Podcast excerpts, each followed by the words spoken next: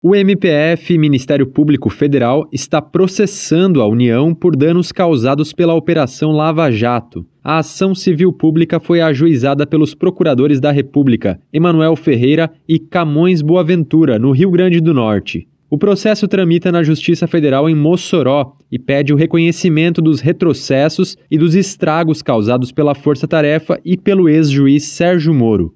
Segundo o MPF, Moro realizou de forma sistemática violações por não ter separado as funções de julgar e investigar, além de ofender o regime democrático como um todo. Os procuradores argumentam que ele atuou de modo parcial, demonstrando interesse em influenciar indevidamente as eleições presidenciais de 2018. O texto da petição inicial da ação menciona que o ex-juiz acabou sendo nomeado como ministro da Justiça na gestão de Jair Bolsonaro. Moro conduziu os julgamentos que resultaram nas condenações do ex-presidente Lula no âmbito da Lava Jato em Curitiba.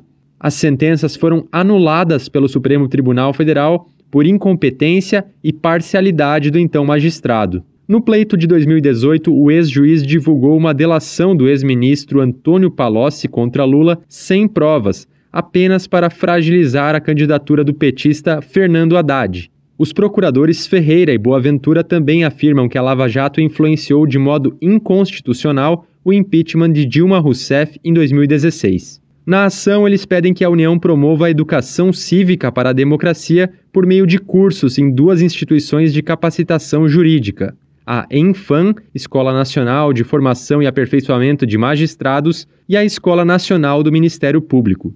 O objetivo é prevenir retrocessos constitucionais como os da Lava Jato. Os autores pedem que sejam debatidos temas como democracia militante, erosão constitucional e democrática e novas formas de autoritarismo de tipo fascista e populista. A ideia é qualificar os profissionais da área nas novas tarefas a serem desempenhadas em prol da proteção do regime democrático e em respeito ao sistema acusatório. De São Paulo, da Rádio Brasil de Fato, Daniel Giovanaz.